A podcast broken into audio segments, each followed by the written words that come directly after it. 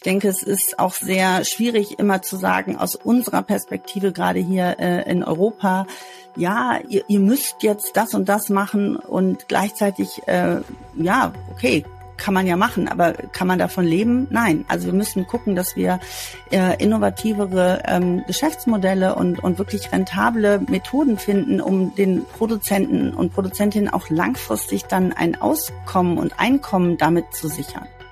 Und es gibt auch keine einfachen Lösungen, leider.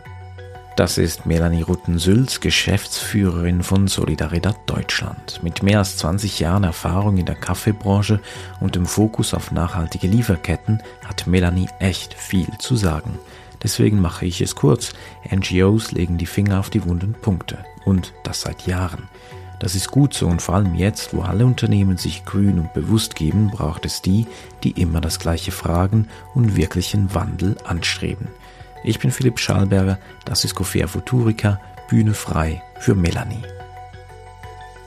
Ich freue mich sehr, heute mit Melanie hier zu sitzen. Äh, Melanie Rutten-Sülz, sie ist Geschäftsführerin von Solidaridad Deutschland. Sie ist langjährige Mitgestalterin und Impulsgeberin, alles was Kaffee mit Nachhaltigkeit so zu tun hat. Und sie ist heute hier. Sie hat 4C oder 4C mitentwickelt. Sie leitet heute eine NGO mit einem Public Private Partnership Ansatz. Sie ist schon sehr, sehr lange dabei, wenn es darum geht, Kaffee nachhaltiger zu gestalten. Und ich fange gleich damit an, Melanie. Was hat sich wirklich geändert in der Kaffeebranche, seitdem du dabei bist? Ja, erstmal danke Philipp für die Einladung. Und äh, was hat sich wirklich geändert? Ähm, ganz schwer zu sagen. Ganz viel und ganz wenig. Mal plakativ. Ganz viel hat sich getan im Bereich ähm, ja, Verständnis, ähm, Beziehung, Transparenz, ähm, Alignment und mittlerweile Nachhaltigkeit ist wirklich Mainstream, wenn man sich die Zahlen anguckt im Markt. Ähm, es wird ja 50 Prozent ähm, wird des Cafés wird irgendwie mit nachhaltigen Standards, mit Nachhaltigkeitsinitiativen äh, verbunden. Äh, viele große Unternehmen sind dabei, auch äh, die kleineren Unternehmen ziehen nach. Äh, also es hat sich schon viel verändert. Und ähm, gleichzeitig, also es gibt auch mehr Austausch, es gibt ähm, ja mehr Verständnis, auch denke ich Dialog auf Augenhöhe. Wenn ich mir angucke, die Anfänge waren äh, sehr sehr holprig äh, in diesem äh, Verständnis äh, und gemeinsamen äh, ja Stakeholder-Prozess. Aber unterm Strich muss man auch sagen, ähm, ja, viele Worte, viele Aktivitäten, aber wenig Impact, viel zu wenig Impact für die Kaffeebauern und Kaffeebauerinnen weltweit und vor allen Dingen für die kleinen Produzentinnen und Kleinproduzenten. Für die hat sich wirklich sehr, sehr wenig geändert und sie leben immer noch in Armut. Wenn ich mir überlege, jetzt äh, 20 Jahre ist es her mit der äh, Kaffeekrise weltweit beispiellos äh, Oxfam die erste Kaffeekampagne, ähm, ja, Regierungen von Costa Rica, Kolumbien, Brasilien, äh, Aufschrei. Alle waren plötzlich besorgt und ähm, ja, aber an den strukturellen und systemischen Problemen und äh, ich mag gerne Herausforderungen, aber da muss man wirklich von Problemen sprechen, hat sich viel zu wenig getan. Wie ist denn das Gefühl dabei? Denn vor Wann hast du be begonnen? Vor 15 Jahren oder 20 Jahren dich mit Kaffee so intensiv zu beschäftigen? Wann war denn das? Ja, es etwa? ist tatsächlich, also es war äh, pünktlich äh, oder, oder äh, pünktlich zu, zum Krise, Zeitpunkt ja. der Kaffeekrise bin ich damals ja. ähm, eingestiegen in die Kaffee, in die Kaffeewelt. Und wie war denn das Gefühl dabei, damals so über Dinge zu sprechen, über Nachhaltigkeitsthemen, die heute eigentlich ganz normal sind? Also, dass sich auch ganz viele Unternehmen so auf die Flagge schreiben, dass das müssen wir angehen, das, das wollen wir tun, dafür stehen wir, das ist unser Purpose. Heute ist es ja Allgemeinplatz schon fast. Wie war das damals? War es da fast exotisch, so über Kaffee zu denken?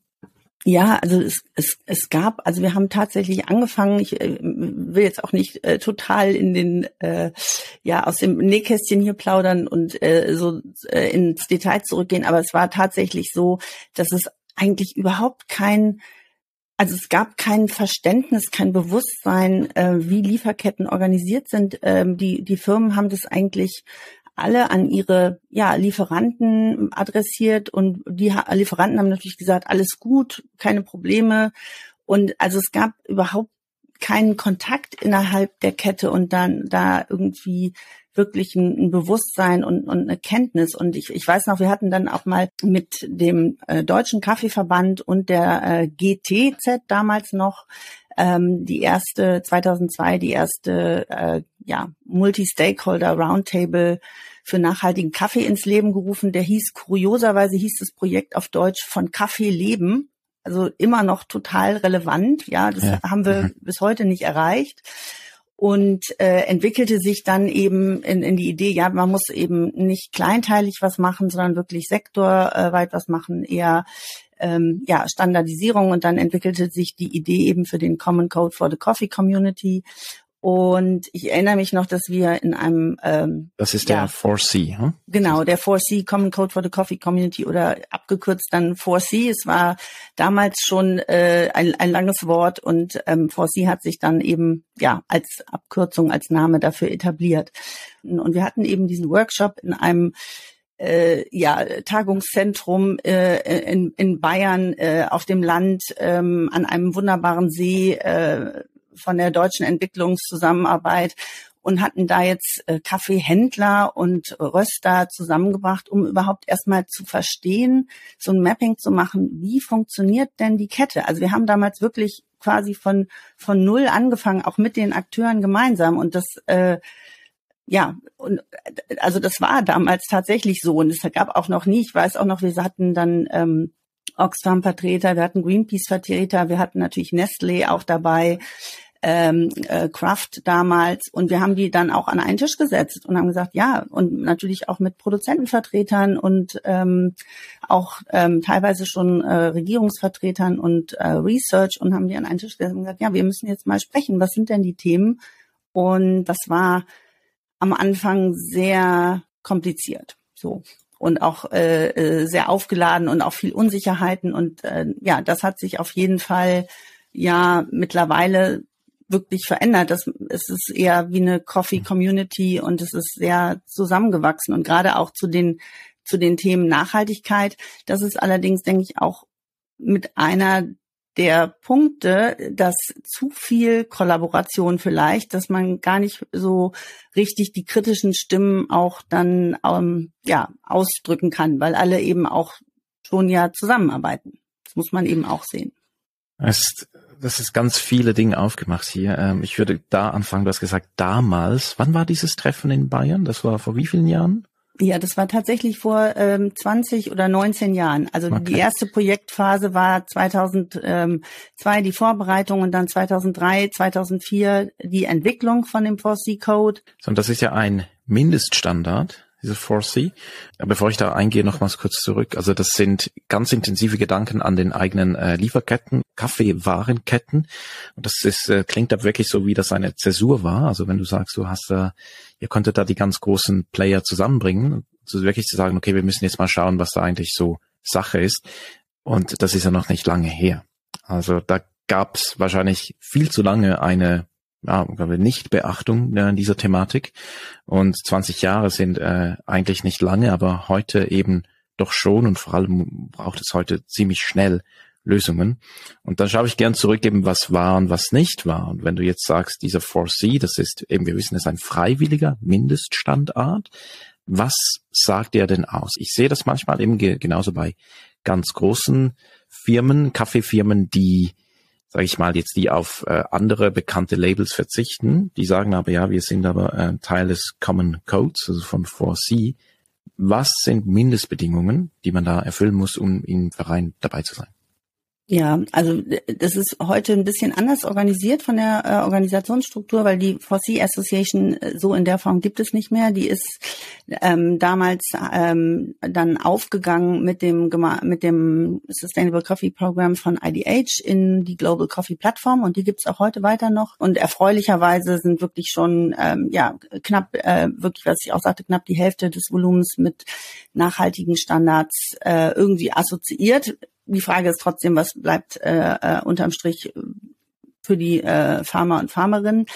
Der 4C-Standard, äh, der Mindeststandard, den gibt es auch weiterhin, der wird auch weiterhin umgesetzt. Ja, also die Grundidee war damals wirklich, dass wir uns auch angeguckt haben, was gibt's denn schon alles? Und wir haben aber gesagt, okay, weil es zu dem Zeitpunkt gab es ähm, Bemühungen oder Ideen von einzelnen Unternehmen, ihre eigenen Standards und eigenen Kriterien und Codes of Conduct zu entwickeln. Und da haben wir gesagt, das ist ja äh, insgesamt natürlich eine, eine tolle Entwicklung, dass sich da was tut. Aber wenn wir jetzt daran denken, dass dann alle, alle Farmer, alle Farmerinnen äh, jeweils den, die verschiedenen Kriterien und Anforderungen von den verschiedenen Lieferanten äh, erfüllen müssen, ist das ja, ist ja der Wahnsinn. Und äh, das haben wir eben dann äh, alles so zusammengebracht und haben gesagt, okay, haben dann gemeinsam mit den verschiedenen Interessensgruppen und Vertretern äh, zehn sogenannte unakzeptable Praktiken damals identifiziert wie äh, Sklavenarbeit und äh, Kinderarbeit, aber auch der Einsatz von wirklich den allerschlimmsten äh, Pestiziden, die auch gar nicht mehr erlaubt äh, waren in, in Europa zu dem Zeitpunkt. Und dann haben wir geguckt, okay, ökonomisch, ökologisch und sozial, was sind denn die wichtigsten Anforderungen? Wo wollen wir denn Fortschritt und, und Veränderung sehen im Kaffeesektor? Und haben dann äh, ja ein mit einem Ampelsystem, also äh, rot, äh, das ist eine Praktik, die dann ausgefaced äh, äh, werden sollte und äh, gelb okay und grün ideal und haben haben das halt definiert für die verschiedenen Bereiche, die halt in der Kaffeeproduktion relevant waren. Und da war von Anfang an auch wichtig, die eben ja wirtschaftliche Komponente, die ja zentrales Element von Nachhaltigkeit im, im ursprünglichen Sinne auch ist, mit aufzunehmen. Also du hast jetzt ein paar ähm, No-Gos genannt, also von diesen zehn.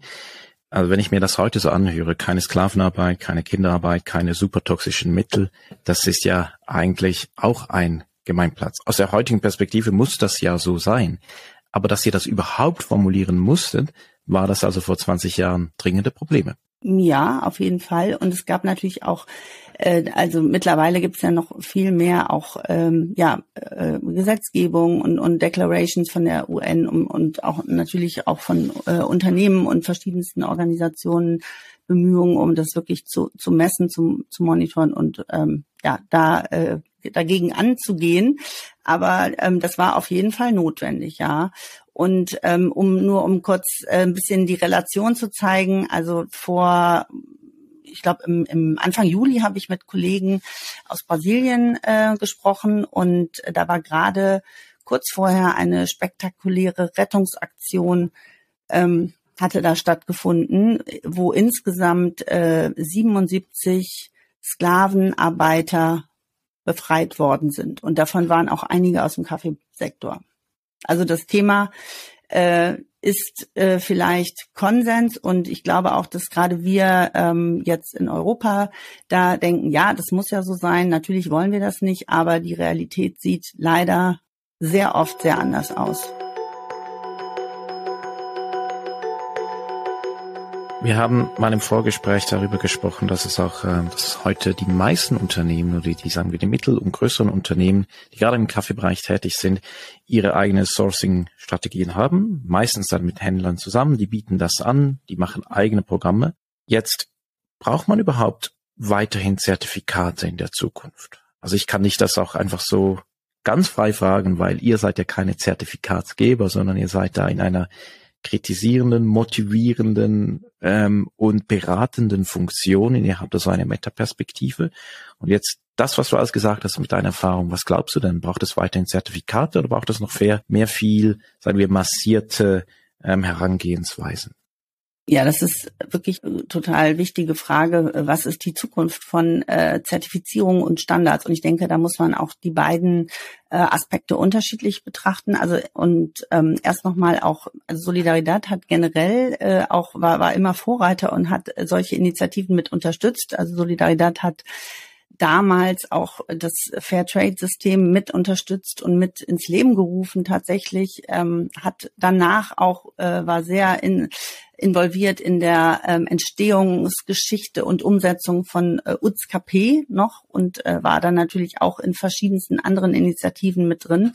Und ähm, also generell sehen wir und auch ich, das teile ich äh, sehr, äh, Standards natürlich als ein total wichtiges Tool, um eine gemeinsame Sprache zu finden, um überhaupt ähm, ja Themen zu identifizieren und aber auch Lösungen oder, oder gewünschte Zustände zu beschreiben, auf die man dann hinarbeiten kann. Und dann natürlich auch, wenn man dann zum Beispiel so ein Self-Assessment macht, das ist ein total wichtiges Tool, um rauszufinden, wo stehe ich denn überhaupt, wenn ich, wo, wo fange ich denn an? Was ist meine Baseline und wo will ich denn hin?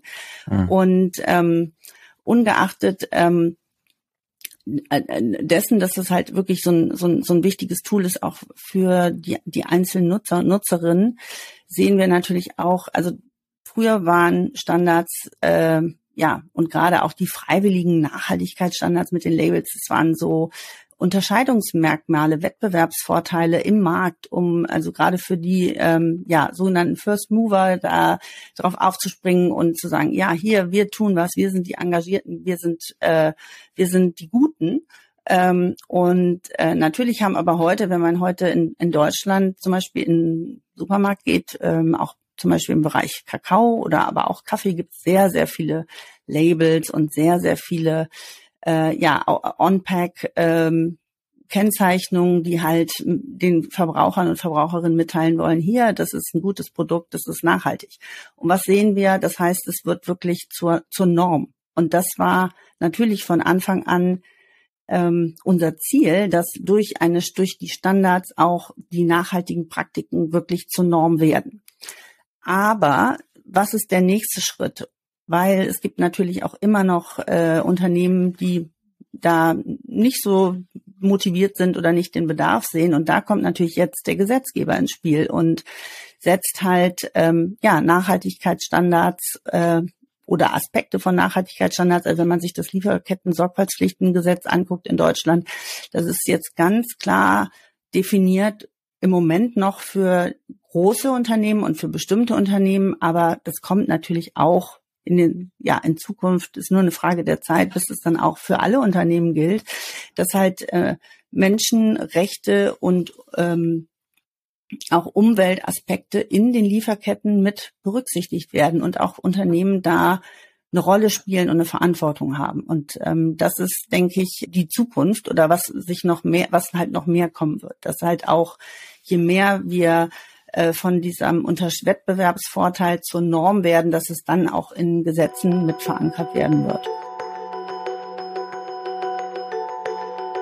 Seit 50 Jahren stehen Kleinstproduzierende im Zentrum eurer Arbeit, also der Arbeit von Solidaridad. Ihr habt auch einen starken Fokus auf Kaffee und deswegen habe ich dich auch angefragt und ich habe auf eurer Website gesehen, ihr habt da einen ziemlich catchy Spruch und der heißt, äh, Kaffeebauern werden Klimahelden deswegen bist du ja auch Teil dieses Podcasts. Wir sehen, okay, die zukünftigen Aufgaben, die wir alle haben im Kaffeebereich und im, Landwirtschaftsbereich, ist wirklich eine, eine Landwirtschaft äh, zukunftsfähig zu machen. Und da braucht es einfach mehr Aufwand, da braucht es mehr Hingebung zu dem und das Klima ist das das große Thema.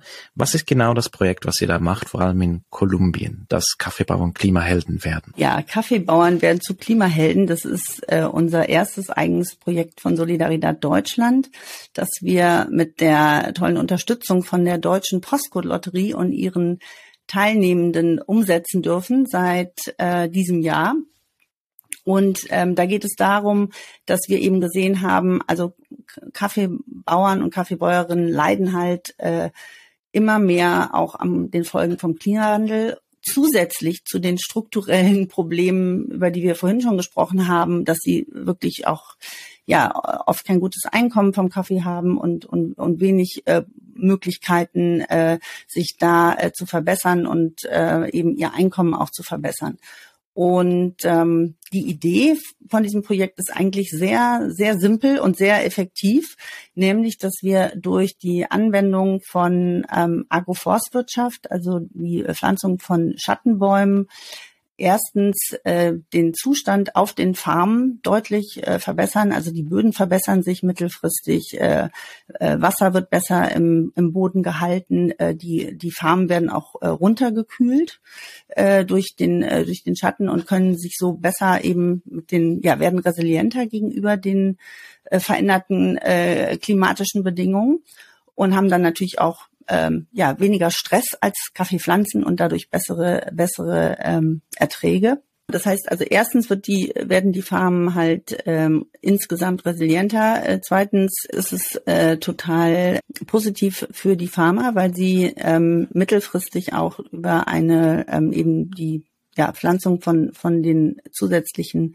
Bäumen, da werden auch weitere Nutzpflanzen äh, für genutzt, die halt dann auch äh, lokale ähm, ja, Früchte für den äh, lokalen Markt äh, bringen.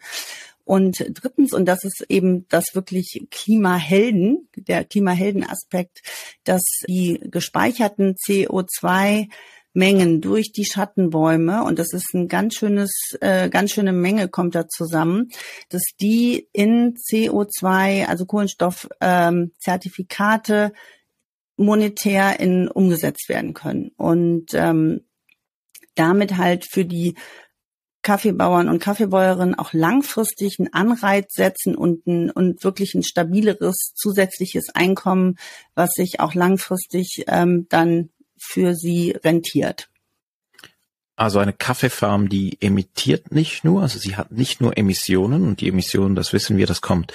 Die meisten Emissionen auf der Kaffeekette, also mehr als 70 Prozent kommen von der Farm und das kommt vor allem vom eingesetzten Dünger, aber auch von der Produktion des Düngers. Das kommt aber auch von vom Entpulpen und je nachdem, wie der Fermentationsablauf ist. Und wir wissen auch, wenn das Wasser nicht gereinigt wird, dann ist es toxisch. So, und das kann man alles besser machen. Und gleichzeitig hat aber eben eine Farm auch immer eine Senkfunktion. Du hast es gesagt, es gibt Bäume, Kaffeebäume sind Bäume, also die haben eine Senkfunktion. Und wenn da noch mehr Bäume stehen, also im Optimalfall so ein dynamisches Agroforst-System und noch mehr Humus da ist, ja, dann hat das eine riesige Senkfunktion und es wird hoffentlich irgendwann mehr CO2 gespeichert als CO2 ausgestoßen. Und jetzt fängt ihr das aber auch an zu monetarisieren, aber dafür müsst ihr ja zuerst mal messen. Also was geht eigentlich raus, was geht rein, wie, wie, wie, wie macht ihr das? Habt ihr da Agronomen im Feld, die das begleiten und messen? Genau, also wir haben da äh, in äh, Solidaridad hat in Kolumbien äh, auch ein, ein großes äh, Team vor Ort. Und ähm, also wir arbeiten jetzt mit unserem Kaffeehelden äh, Projekt in Cauca in der Region Cauca in Kolumbien mit äh, rund äh, 1200 Kaffeebäuerinnen und Kaffeebauern zusammen und ähm, da findet eine ja, regelmäßige äh, Ansprachebetreuung und Unterstützung statt durch ähm, einen Kollegen vor Ort. Ähm, es werden insgesamt äh, circa 250 Schattenbäume pro Farm, die äh, gepflanzt, die im Schnitt 2,5 äh, Hektar haben. Und die gesamte Projektfläche umfasst circa 3000 Hektar Land. Das heißt ein Speicherpotenzial von ähm, ja knapp 25.000 Tonnen CO2 im Jahr. Das ist, kann sich schon sehen lassen. Und wir arbeiten da mit ähm, auch ja, äh, digitalen bzw. Satellitentools, die wir halt quasi trainieren. Also der Algorithmus wird trainiert, um dann Bilder auszuwerten und das eben dann auch ähm, ja, ähm, besser und effizienter skalieren zu können. Das heißt also, und dann, je nachdem, wie viel CO2 versenkt wird, da gibt es eine monetäre Ausschüttung, also in Form von Zertifikaten. Und wie werden die dann gehandelt? Also kann ich jetzt, wenn ich Produzent bin und ich habe eine deutliche CO2-Senkung vornehmen können, dann kann ich diese Zertifikate weiterverkaufen und das geht dann wahrscheinlich an eine Kaffeefirma oder wer, wer kauft die denn? Ja, also für den äh, Kohlenstoffmarkt arbeiten wir mit der Acorn-Plattform von der Rabobank zusammen. Und das ist ein wirklich äh, tolles Konzept, weil da ähm, 80 Prozent des Gesamterlöses für die Kohlenstoffzertifikate direkt an die Kleinbauern und Kleinbäuerinnen gehen. Und ähm, im Moment, also es ist ja schon auch äh, gerade in äh, ja äh, sehr am wachsen die äh, der Markt es gibt äh, natürlich einige Anbieter. Es gibt ähm, wenig Anbieter für Kleinbauern oder kleinbäuerliche Produktionssysteme. Und es gibt vor allen Dingen fast keinen anderen Anbieter, der eben so viel von dem Endmehrwert dann auch bei den Farmern belässt. Ja, ich finde das einen äh, wirklich interessanten Ansatz, der ja auch einfach sehr, sehr zeitgemäß ist und eigentlich etwas abbildet, was schon, ja, was wir eigentlich schon länger wissen dass vor allem Wälder ähm, die sind wichtig. Und trotzdem sind Wälder aber auch nicht, nicht die einzige Lösung, sondern wir müssen überall reduzieren. Aber da, wo Wälder sind, die müssen geschützt werden. Ich habe mal bei Rainforest Alliance, weil du es schon genannt hast, mal gesehen, die haben mal so einen Blog geschrieben, die geht in eure Richtung. Und zwar eine der besten Maßnahmen, um Klimaschutz zu machen, sei es mit Indigenen zusammenzuarbeiten, weil die Wälder sowieso intakt halten, weil der Wald sowieso als ja als Lebewesen verstanden wird und, und viele gar nicht auf die Idee kommen würden, dem Wald ein Haar zu krümmen. Ähm, seid ihr auch da unterwegs, also gerade so in Gebieten, wo es wirklich um Entwaldung geht, äh, dass ihr da aktiv seid und Wälder schützen möchtet, aktiv? Ja, ähm, auf jeden Fall auch. Ich denke, unser Ansatz ist, dass wir vor allen Dingen immer auf die äh, ökonomische Perspektive auch von den äh, ja, kleinen Produzenten und Produzentinnen gucken. Und auch, ich denke, wenn man sich, was wir vorhin schon besprochen haben, die bei, bei den Farmern ist so wenig äh, übrig geblieben. Warum? Warum ist so wenig Impact? Und warum leben sie weiter äh, in Armut und können nicht von ihren Aktivitäten wirklich ihr Einkommen und das für ihre Familien bestreiten. Und es ist halt, da muss man eben auch gucken, Armut ist natürlich auch ein Teufelskreis und die äh, Ursache für, für sehr, sehr viele Auswirkungen. Und da müssen wir halt ansetzen. Wir brauchen, ich denke, es ist auch sehr schwierig immer zu sagen, aus unserer Perspektive, gerade hier äh, in Europa, ja, ihr, ihr müsst jetzt das und das machen und gleichzeitig, äh, ja, okay, kann man ja machen, aber kann man davon leben? Nein. Also wir müssen gucken, dass wir äh, innovativere ähm, Geschäftsmodelle und, und wirklich rentable Methoden finden, um den Produzenten und Produzentinnen auch langfristig dann ein Auskommen und Einkommen damit zu sichern. Weil ansonsten äh, wir, können wir äh, sehr viele Bäume pflanzen, aber äh, wenn es dann attraktiver ist, die wieder in die Holzwirtschaft äh, ähm, zu verkaufen, ist dem Klima auch nicht geholfen.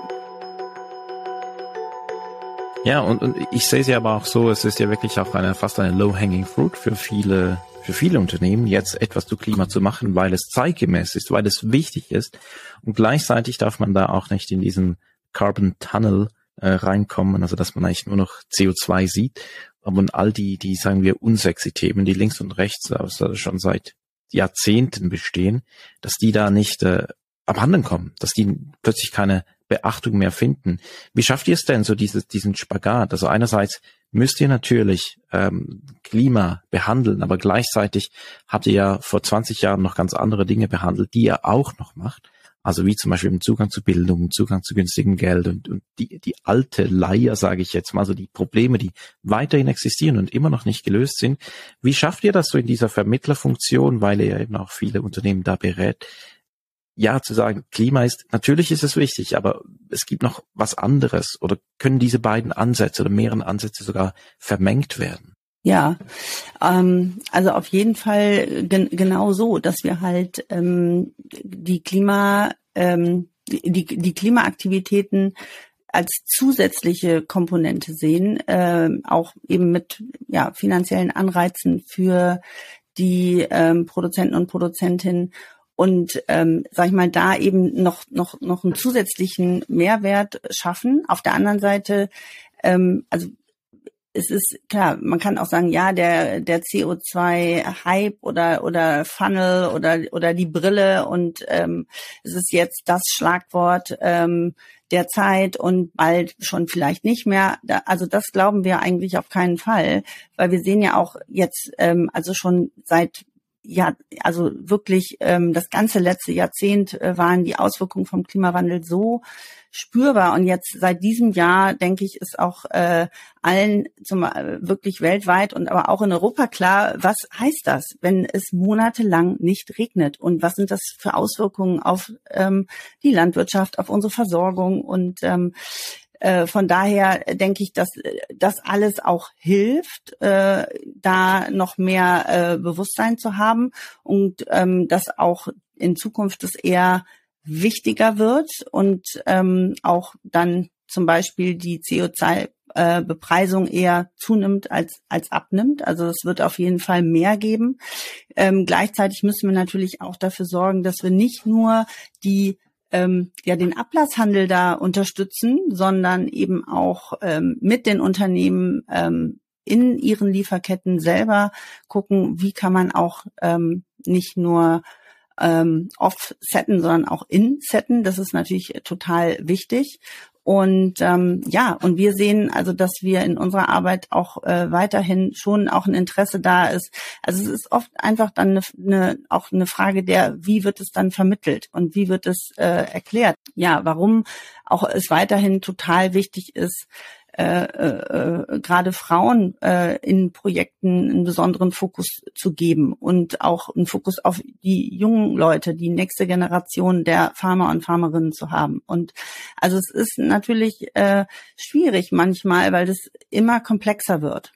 Und es gibt auch keine einfachen Lösungen, leider.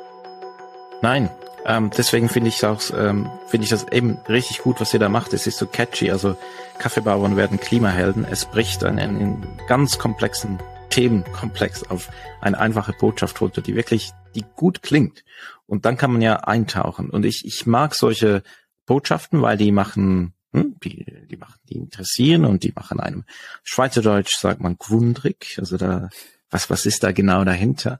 Und dann kann man das Gespräch suchen, denn es ist ja wirklich so, es gibt, es gibt nie, nie einfache Antworten. Und gerade jetzt bei all diesen Herausforderungen, die Kaffee betrifft, da, da braucht es ziemlich komplexe Ansätze, um das wirklich besser zu machen. Kannst du vielleicht nochmals in drei Punkten sagen, was du vorhin schon mal so angerissen hast? Oder warum besteht eigentlich immer noch Armut im Kaffeebereich, obwohl seit Jahrzehnten richtig viel gemacht wird?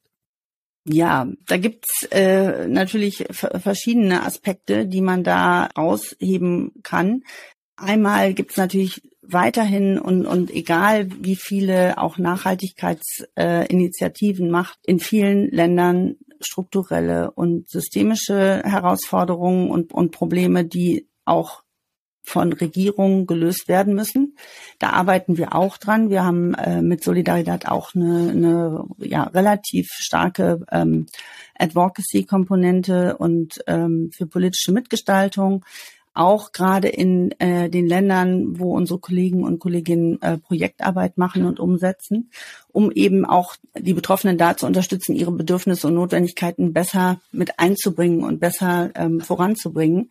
Ja, und dann natürlich äh, muss man sich auch ein weiterer systemischer äh, Sache ist natürlich, dass Unternehmen auch ihre ja, Einkaufspolitik, Einkaufspraktiken ähm, nicht geändert haben. Also es wurde viel, sehr viel ja von den Produzenten verlangt. Äh, sie müssen nachhaltiger produzieren. Wenn sie nachhaltiger produzieren, haben sie auch mehr Qualität, mehr Produktivität und dann ist es automatisch äh, viel besser für sie.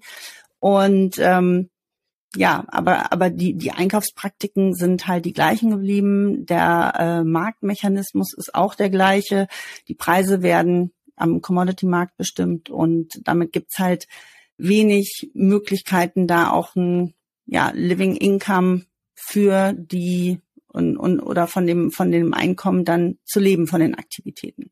Natürlich äh, besteht auch weiterhin und das ist auch was, was wir zum Beispiel auch ähm, schon sehr lange immer ähm, ja adressieren Diversifizierung. Also es ist auch total schwierig für viele, viele ähm, Produzenten ähm, und Produzentinnen wirklich von einem Produkt nur zu leben. Und es gibt ähm, ein paar Länder, wenn man sich das anguckt im globalen Markt, gibt es ein paar Länder, die fahren weiterhin gut und die werden auch ähm, okay sein. Da können die, ähm, also vor allen Dingen die Großen, die ja mittlerweile vier Länder 70 Prozent des globalen Marktes abdecken, aber gerade für die, für die kleinen Produzenten, die wirklich von dem bisschen extra Cash, was sie von ihrer Kaffeeanbau bekommen, dann auch wichtige ähm, Ausgaben für die Familie bestreiten können, für die ist es weiterhin total schwierig. Da gibt's noch eine andere Komponente, die sehe ich bei uns auch in der, in der Kaffeeschule immer so.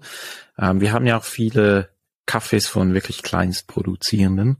Und wenn es dann heißt, ja, oder wenn wir dann sagen, ja, die machen auch noch Kaffee, sagt, ja, aber sind das keine Kaffeeproduzenten? Sage ich, doch, doch.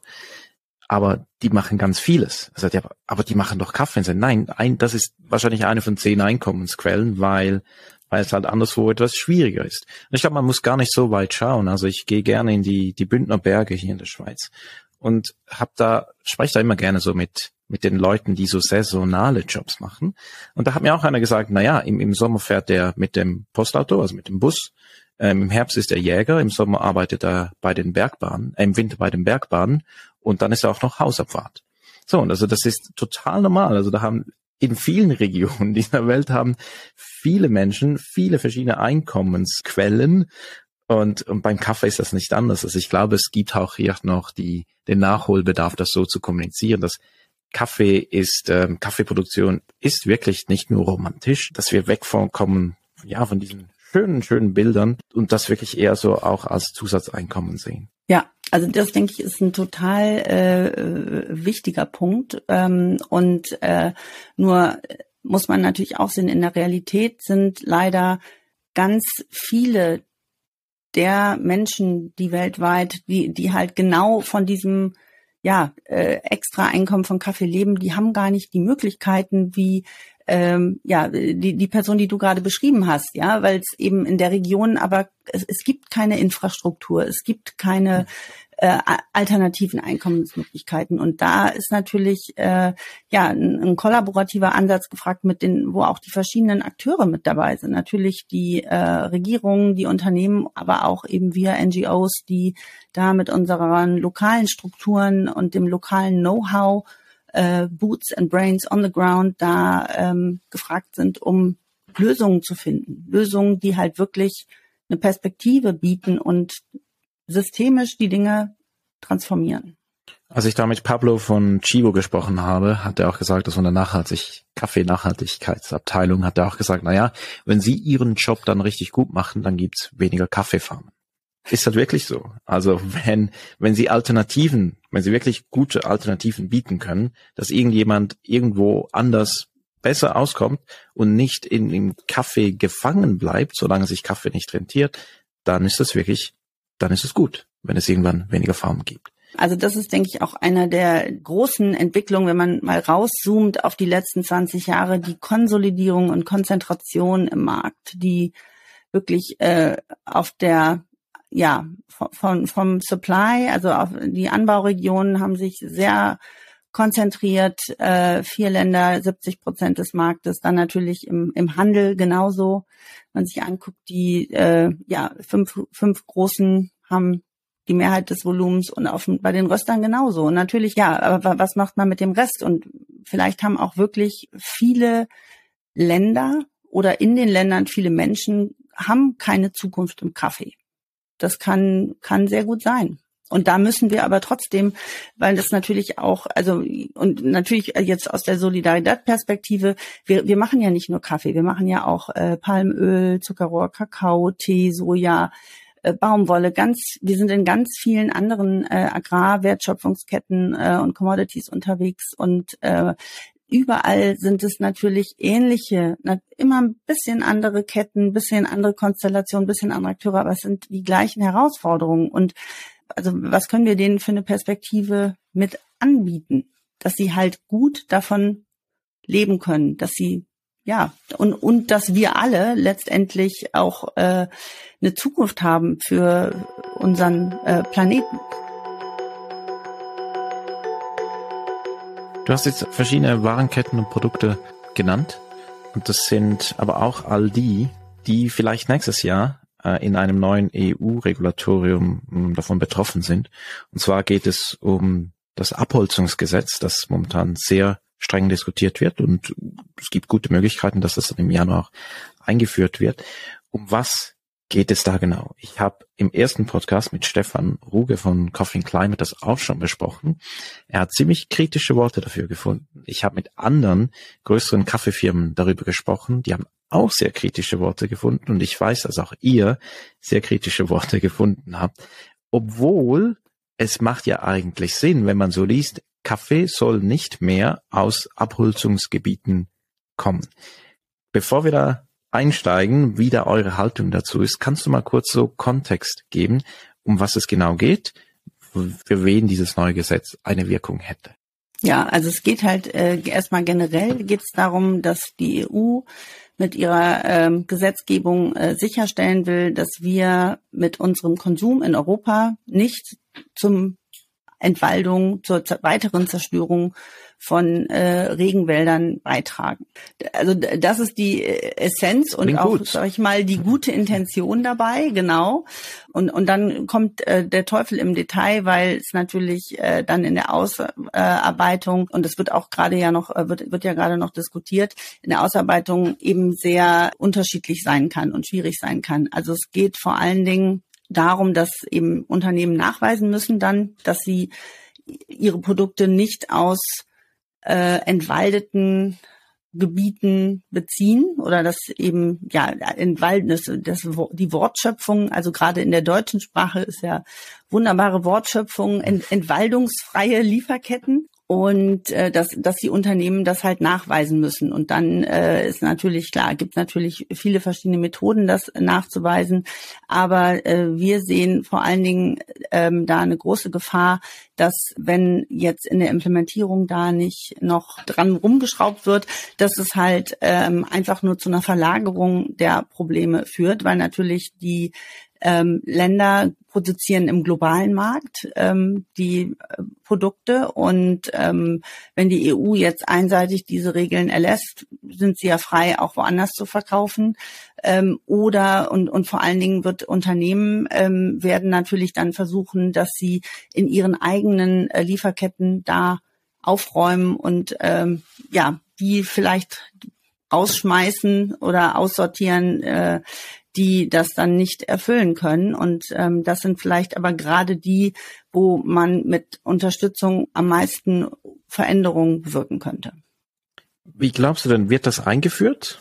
Kommt das, das neue Gesetz? Ich, ich gehe davon aus, dass das kommt, ja. Also die EU hat ja in den letzten Zeit einige ähm, Gesetzesinitiativen auch immer immer weiter vorangetrieben und ähm, auch da, also es gibt natürlich viel Austausch auch in Brüssel. Ähm, da sind zum Beispiel von Solidarität auch Kollegen mit äh, involviert und natürlich viele andere Akteure, die ähnliche Sorgen haben wie wir ähm, als NGOs und natürlich die Unternehmen machen auch ihre Lobbyarbeit. Ähm, also es gibt noch äh, viel Optionen, denke ich, auch für die Ausgestaltung, aber äh, dass es kommen wird, davon gehen wir schon aus, ja. Ich finde es ganz interessant, so jetzt aus einer Metaperspektive. Ähm, es gibt so für die, die wirklich so im sagen, Klimakampf sind und etwas da tun, und ich zähle jetzt euch da mit rein, da gibt es ja auch so verschiedene Positionen. Sagen die einen, naja, das muss wirklich demokratisch gemacht werden, dass ähm, das Beste ist, was Individuen tun können, ist nicht als Individuum aufzutreten, sondern sich in Gruppen zu organisieren und zusammen Dinge zu machen, also mehr von unten nach oben. Dann gibt's aber auch andere, die sagen, ah, manchmal wäre ich froh um autokratische Tendenzen, äh, wenn was von oben äh, verschrieben wird. Wie so ein Gesetz eigentlich. Wäre das jetzt eigentlich gut? So, wenn man sagt, hey, jetzt beschließt das die EU, das wäre ja ein, ein krasses Signal ich denke, dass, also wir haben ja auch vorhin schon darüber gesprochen, äh, wie sich Nachhaltigkeitsstandards und äh, also eben von freiwilligen Nachhaltigkeitsstandards zur Norm, zur wirklich gesetzlichen Verankerung entwickelt haben. Und äh, das ist auf jeden Fall eine, eine, eine, eine gute und eine wichtige Entwicklung.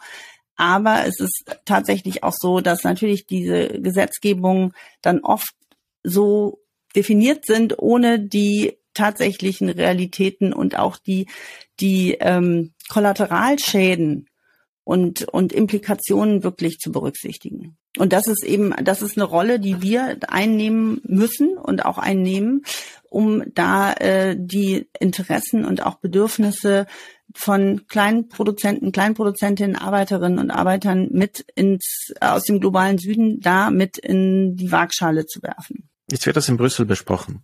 Aber das betrifft dann nicht die, die Betriebe in Mecklenburg-Vorpommern oder so. Das betrifft dann wirklich äh, Landwirtschaftsbetriebe im globalen Süden. Kann es sein, dass solche Erlasse fast einen neuen Neokolonialismus zementieren? Also wenn man wenn man es wenn man radikal aus der äh, global aus der Perspektive des globalen Südens äh, gucken muss, müsste man sagen ja. Aber es ist ja auch so, äh, dass zum Beispiel ähm, heutzutage, also es sind einfach viele Sachen bekannt und ähm, wir sitzen alle in einem Boot. Wir haben nur diese eine Erde, wir haben nur diesen einen Planeten und Klimawandel betrifft uns alle.